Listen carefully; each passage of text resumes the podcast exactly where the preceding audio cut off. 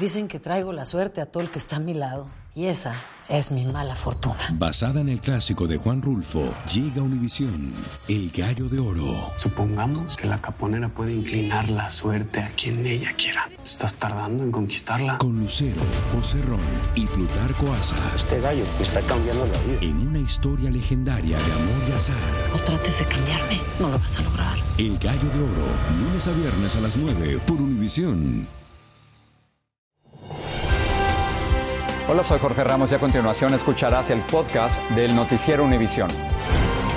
El programa de noticias de mayor impacto en la comunidad hispana de Estados Unidos. Muy buenas tardes y gracias por acompañarme. Un día de celebración que lamentablemente se ha tornado sangriento. Tres tiroteos mortales convierten en tragedia la celebración del 4 de junio en Pensilvania, Texas e Indiana. El presidente Biden exige terminar con la inmunidad de los productores de armas tras esta ola de hechos violentos. Para que usted tenga una idea, ya van al menos 345 tiroteos masivos en el país en lo que va del año. Guillermo González tiene los detalles de estas recientes tragedias. Estados Unidos vivió una violenta jornada previa a la celebración del Día de la Independencia con cuatro tiroteos masivos. El primero ocurrió en Filadelfia, donde un hombre armado con un rifle y una pistola asesinó a por lo menos cinco personas e hirió a dos más. El sospechoso fue arrestado. Las víctimas mortales fueron identificadas como Lashid Merritt, de 20 años, Dimir Stanton, de 29, Ralph Morales, de 59, Daujan Brown, de 15 y Joseph Vamar, de 31. Lo ocurrido anoche en nuestro vecindario fue inimaginablemente horrorífico. Lo que se suponía fuese una hermosa noche de verano terminó con un individuo disparando su rifle al azar. En Fort Worth, Texas, al menos tres personas murieron y otras ocho quedaron heridas tras un enfrentamiento armado que podría estar relacionado con pandillas o con una disputa entre familias. Poco después de la medianoche de este 4 de julio tuvimos un tiroteo con múltiples víctimas que recibieron disparos, decía el vocero de la policía tras confirmar que los heridos fueron llevados a hospitales cercanos. En Indianápolis, por lo menos una persona murió y cuatro resultaron heridas en otro tiroteo. La policía dijo que desconoce el origen del incidente y que los detectives encontraron múltiples armas de fuego en el lugar. Los expertos en crimen tienen una extensa área por cubrir. También tenemos muchos vehículos envueltos aquí durante y después de la balacera, dijo este oficial de policía de Indianápolis. Durante este año han ocurrido más de 340 tiroteos masivos en cada uno de los cuales han muerto cuatro personas o más. Hoy el presidente Joe Biden emitió un comunicado en el que nuevamente hace un llamado a la prohibición de las armas de asalto.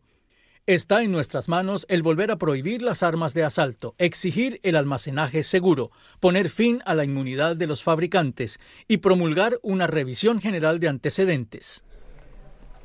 Las terribles estadísticas del Archivo Nacional de Violencia con Armas de Fuego muestran que entre 2013 y 2022 se produjeron más de 44 mil muertes con armas de fuego, casi la mitad de las cuales, alrededor de 20 mil, corresponden a homicidios y unas 24 mil a suicidios. Terribles, terribles cifras, Guillermo. Muchísimas gracias por ese reporte. Y la comunidad de Highland Park en Illinois se reunió hoy, pero no para celebrar, sino para recordar a las siete víctimas mortales del pistolero que el año pasado abrió fuego con un rifle en medio del desfile por el 4 de julio. Viviana Ávila estuvo en la vigilia en Highland Park y nos tiene los detalles.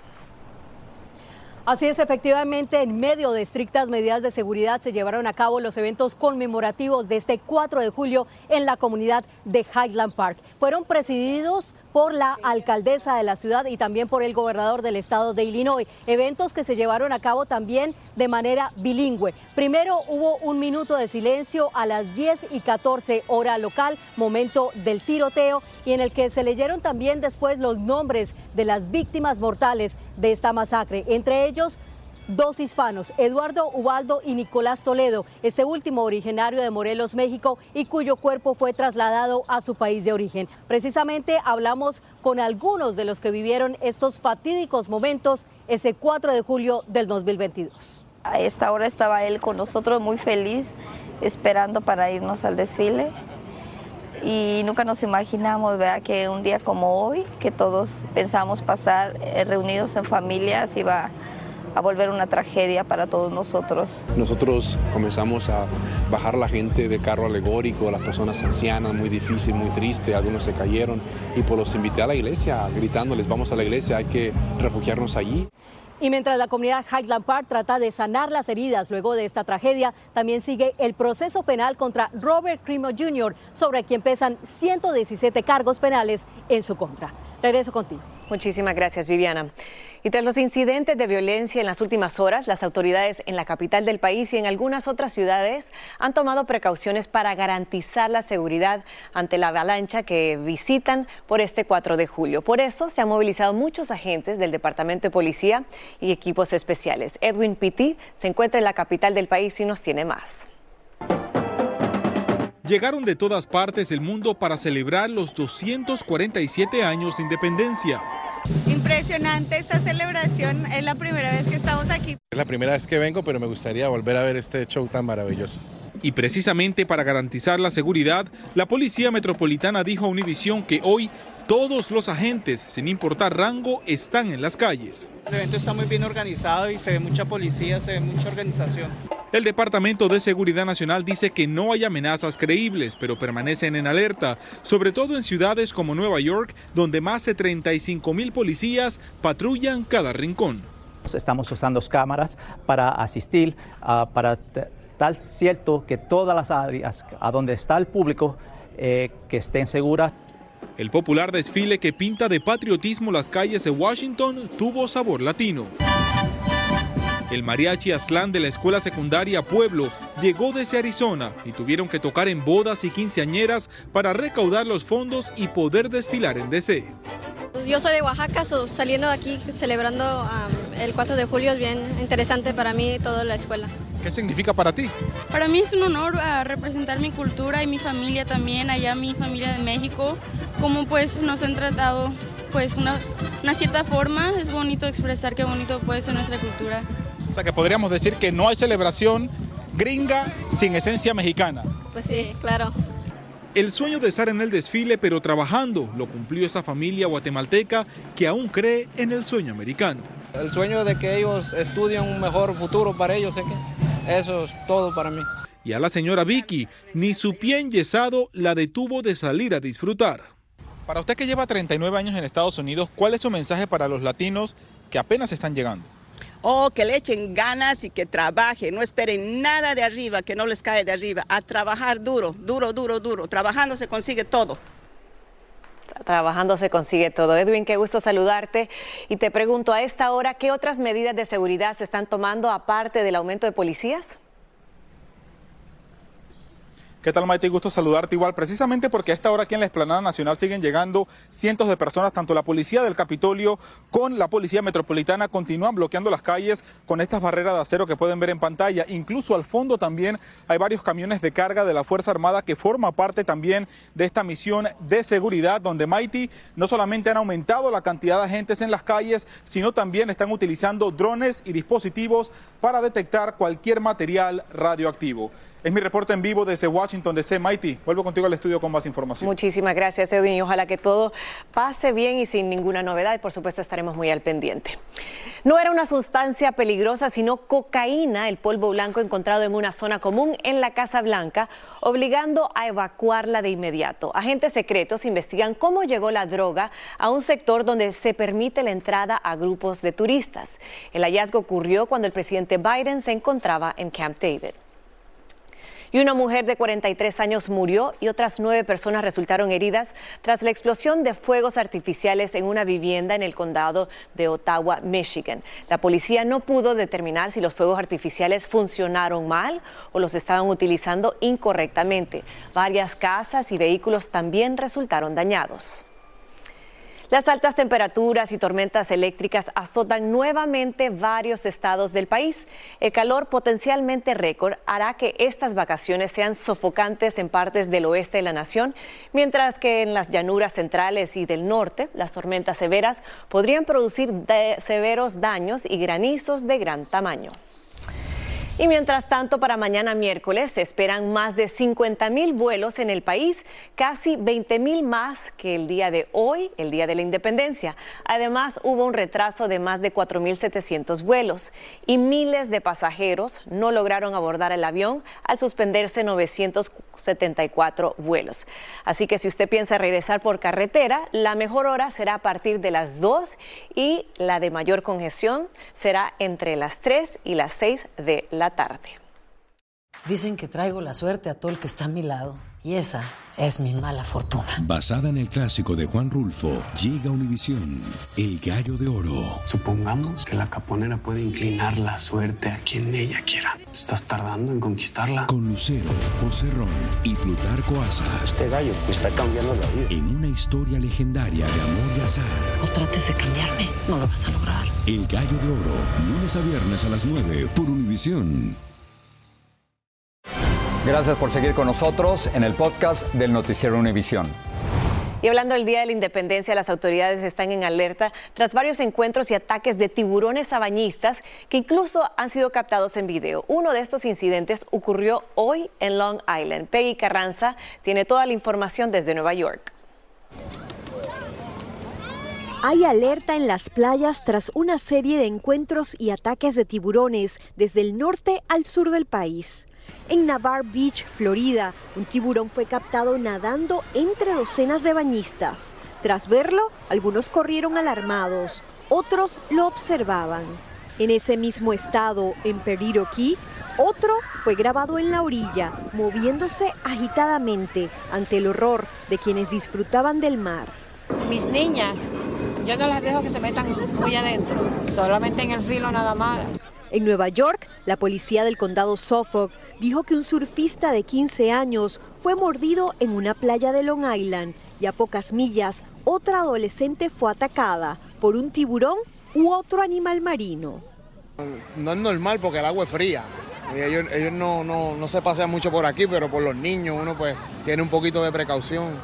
Pese a que los expertos dicen que estos ataques son raros, el año pasado hubo 57 no provocados, cinco de ellos mortales, según el Archivo Internacional de Ataques de Tiburones de la Universidad de la Florida.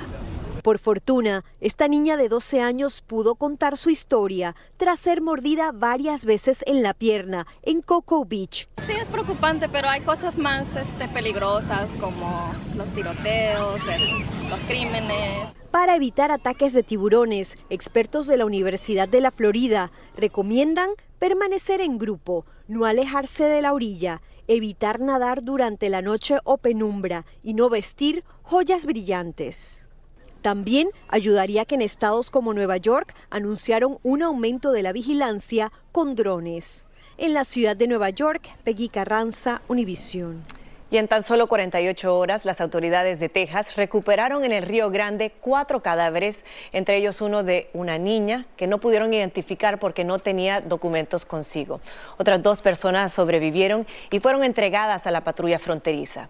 También se encontraron dos niños de Guatemala de 8 y 11 años abandonados por una mujer al borde del río en Eagle Pass.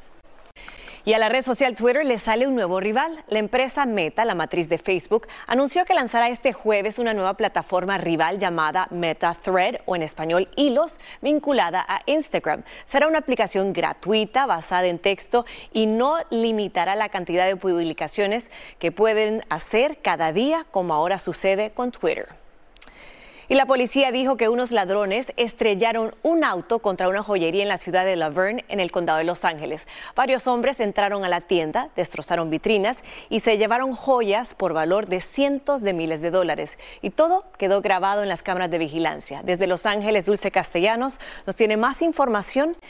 Con un violento choque, cuatro ladrones encapuchados irrumpieron en una joyería en la ciudad de Laverne. Armados con martillos, lograron saquear 300 mil dólares en mercancía a plena luz del día. Sí me preocupa porque nuestra comodidad es una ciudad chica y buenos residentes. Uno de los ladrones le arrojó una silla al dueño, causándole heridas en la cabeza, por las que en el hospital le dieron siete puntadas. Los clientes de Rodeo Jewelers están en shock porque aseguran que la ciudad, ubicada a unas 30 millas del centro de Los Ángeles, es segura. Da miedo, la verdad, porque uno se quiere sentir seguro en estas áreas y ya miramos de que cuando están tal vez destruyendo sus propias ciudades, vienen a las ciudades que son más sanas o tal vez que tienen más prosperidad y vienen aquí a arruinar todo eso. Andrea dice que implementarán medidas adicionales en su joyería familiar. ¿Qué nos hace pensar que ahí no va a pasar en un momento a otro? Los daños a los mostradores y la entrada han causado que la joyería permanezca cerrada mientras se realizan las costosas reparaciones. Los sospechosos huyeron en un Nissan Altima negro. Fue de película, dijo el teniente Leeper sobre la táctica de los ladrones. La policía está investigando si el grupo es parte de una red organizada de ladrones. En la ciudad de Laverne, Dulce Castellanos, Univisión. Y la policía está buscando a dos sospechosos que apuñalaron a un hombre en una riña durante el partido de México contra Qatar en la Copa Oro. Se está pidiendo el apoyo de la comunidad para dar con los involucrados en este incidente que ocurrió en pleno estadio Levi's en la ciudad de Santa Clara, California. Luis Mejid nos tiene todos los detalles. Para muchos la derrota de México no fue lo más malo del domingo. Lo peor fueron las peleas entre aficionados que ensombrecieron el partido. No pensé en nada, yo dije, es otra pelea. Gabriela Ceja grabó todo con su teléfono, incluso cuando la violencia pasó a mayores. Volví a ver el video y es cuando me di cuenta que alguien le había dado con una navaja en el pecho al señor. La pelea escaló cuando el atacante sacó un cuchillo. La víctima no se dio cuenta de que lo habían apuñalado hasta que la sangre comenzó a brotar de su pecho. Emanuel Díaz tiene 30 años y dentro de todo mucha suerte. Pero me dicen que me van a hacer ahorita otros estudios para ver si no tengo nada dañado, para ver si ya empiezo a comer y si no voy a van a tener que hacerme cirugía. Hoy la policía dio a conocer la foto del sospechoso y de la mujer que lo acompañaba. Lo identificaron como un hombre hispano de 25 a 35 años. Mientras tratan de ubicarlos, muchos aficionados se preguntan cómo es posible que haya entrado alguien con un cuchillo al estadio cuando vas a un lugar ahí, pues tienen máquinas para detectar los metales y todo eso. ¿Te decepciona un poco? Yo pienso que este lo dejaron pasar bajo la manga, para dejar pasar su navaja. O hay gente que entra sin que lo chequeen. Las imágenes de mexicanos peleando con mexicanos son tristes. Tienen a Gabriela Ceja pensándolo dos veces antes de comprar otro boleto. ¿Vas a ir a otro partido? por un buen tiempo quizás no. El violento ataque le quita un poco de brillo a la Copa de Oro en lo que debió ser una tarde de fiesta. La policía está buscando cualquier información que pueda ayudar para detener al sospechoso mientras la víctima continúa luchando por su vida. En Santa Clara, California, Luis Mejir, Univisión. El goleador brasileño Neymar tendrá que desembolsar una fuerte cantidad de su fortuna por violar reglas ambientalistas en su país. Fue multado con más de 3 millones y medio de dólares por construir ilegalmente un lago artificial en su mansión en las afueras de Río de Janeiro. Pudiera parecer ciencia ficción, pero los autos voladores ya no son cosa del futuro, sino del presente. Y es que una empresa de California ya presentó el primer modelo eléctrico, híbrido, terrestre y aéreo. Lourdes del Río tiene los detalles de este vehículo que pronto podríamos ver en las carreteras o volando en el cielo. Pronto estas imágenes podrían no estar muy lejos de formar parte de nuestra realidad. La Administración Federal de Aviación o FAA ha certificado para pruebas a un vehículo que la empresa creadora describe como carro volador. Puede conducirse por la carretera como un coche y cabe en una plaza de parking como un coche, pero luego eh, debajo del capó, que son rejillas del capó y del maletero, tiene cuatro hélices delante, cuatro detrás. Entonces despega como un dron y es capaz luego de girar, voltearse, y entonces lo que serían los laterales del coche se convierten en las alas y vuela como un biplano.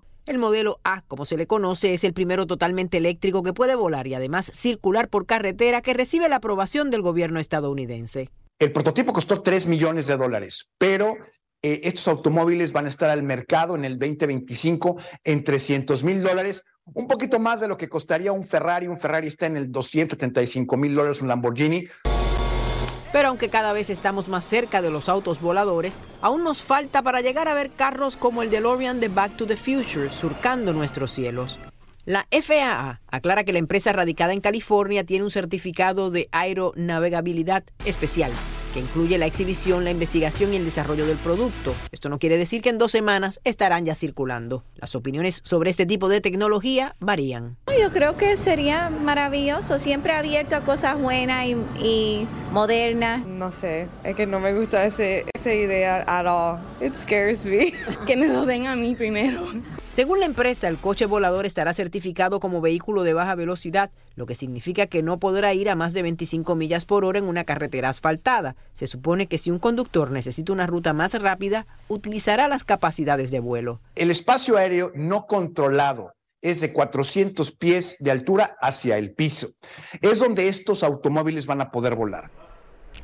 El vehículo está en desarrollo desde 2015, cuando cuatro amigos, inspirados precisamente por la película Back to the Future, decidieron formar una empresa para intentar desarrollarlo. Cabe destacar que este coche también necesita la aprobación de la Administración Nacional de Seguridad del Tráfico para su parte terrestre. Regreso contigo, Maiti. Wow, gracias, Lourdes. Interesante como el futuro ya es nuestro presente y ojalá pues logremos ver estos autos voladores en nuestros tiempos. Así es. Y bueno, les cuento que el cantante de música regional mexicana, Peso Pluma, vuelve a ser noticia. Mañana 5 de julio realizará el lanzamiento de la primera bola en el partido de los Dodgers contra los Piratas.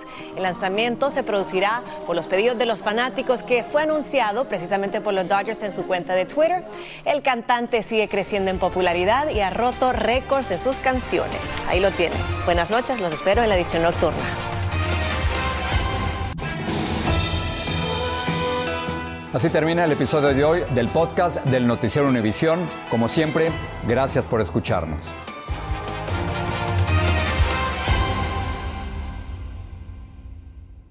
Lo mejor, lo más impactante, está por venir en Tu vida es mi vida. De lunes a viernes a las 8 por Univisión.